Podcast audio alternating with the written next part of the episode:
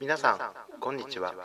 一鎮の福祉系資格受験ラジオ講座の時間です。この番組は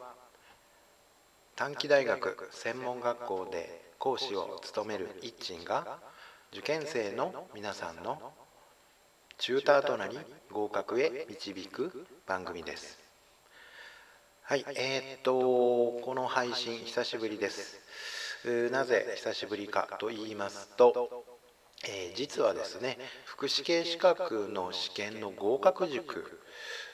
をですね立ち上げようと思いまして、えー、もうかれこれ3年ぐらい前から、えー、いろいろ温めていたものをですね、えー、ついにですね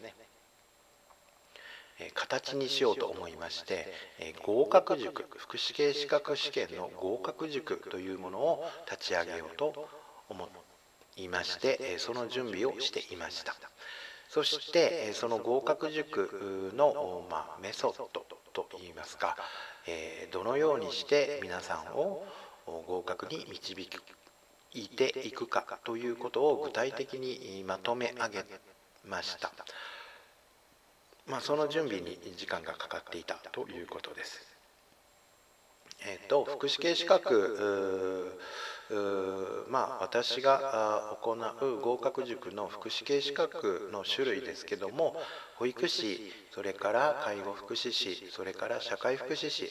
それから介護支援専門員ですね、えー、ですこれ、えこの4つの資格を対象にしているんですけれども、まあ、当面保育士と介護福祉士について合格塾を開催していこうかなと思っています。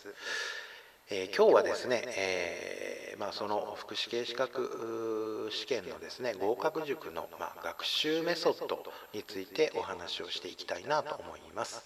えー、この合格塾のテーマというのがあります、えまあえ合格塾の学習メソッドを表現をしているものでものなんですけども知識を長期記憶化して想起するという内容です。この知識を長期記憶化して想起するという学習メソッドは記憶のメカニズムを活用したものなんですね。記憶のメカニズムというと感覚記憶から短期記憶そして長期記憶へと記憶には分類がありますが、えーまあ、記憶という言われるものはこの長期記憶ですね、えー、になったものを記憶と呼ぶということでなんですね、えー、長期記憶化された記憶はもう何十年も忘れないということになります。ただしこの長期記憶化された記憶なんですけども、えー、記憶には、えとプロセス過程がありましてそれは情報の記名そして保存そして早期というプロセスなんですね、えつまり長期記憶化された記憶ですね。これを呼び出してくることを早期と言います。ですので、えー、まあ記憶試験合格のためにはあまあ、試験に合格に必要な知識をですね長期記憶化させることそしてその長期記憶化させた記憶を呼び出す早期ですねこの力をつけないと合格には結びつかないということになります。まあ、なぜかというと試験には参考書とかテキストとかを持ち込めません。つまり、え頭の中に記憶化しなければならないんですね、えー、ということでこの記憶のメカニズムを活用した、え学習メソッドとして知識を長期記憶化して想起するというメソッドになりました、えこのさらにこの長期記憶化させて、えー、想起するという学習のメソッドなんですけども中身は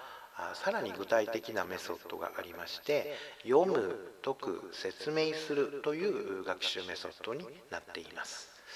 えー、読むことそして解くことそして説明することですね、えー、これは学習の階層なんですけども読む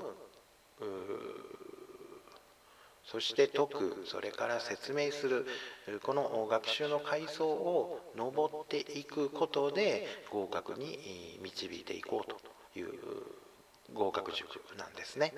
そしてその説明するというのがこの合格塾のコアな講座になります。まあ、あの詳しくは、えー、またいつものようにブログにですね、えー、を見ていただくと分かるんですけども、えー、っとそのまあ、合格塾の内容については、えーと、YouTube に動画として、えー、アップをしています、えー、ブログにそのアップしている動画を貼り付けていますので、えー、またですね皆さん読んで、え見ていただくと分かりやすいのかなと思います。ということでこの一鎮のですね福祉系資格受験ラジオ講座なんですけれども、えーと、福祉系資格の合格塾をまあ、中心とした内容で、えー、ラジオ講座も作っていきたいなというふうに思っています。はい、えー、ということで、まああのえー、一の福祉系資格受験ラジオ講座の、まあ、リニューアルといいますかねということで、えー、ご案内をいたしました。では皆さんさようなら。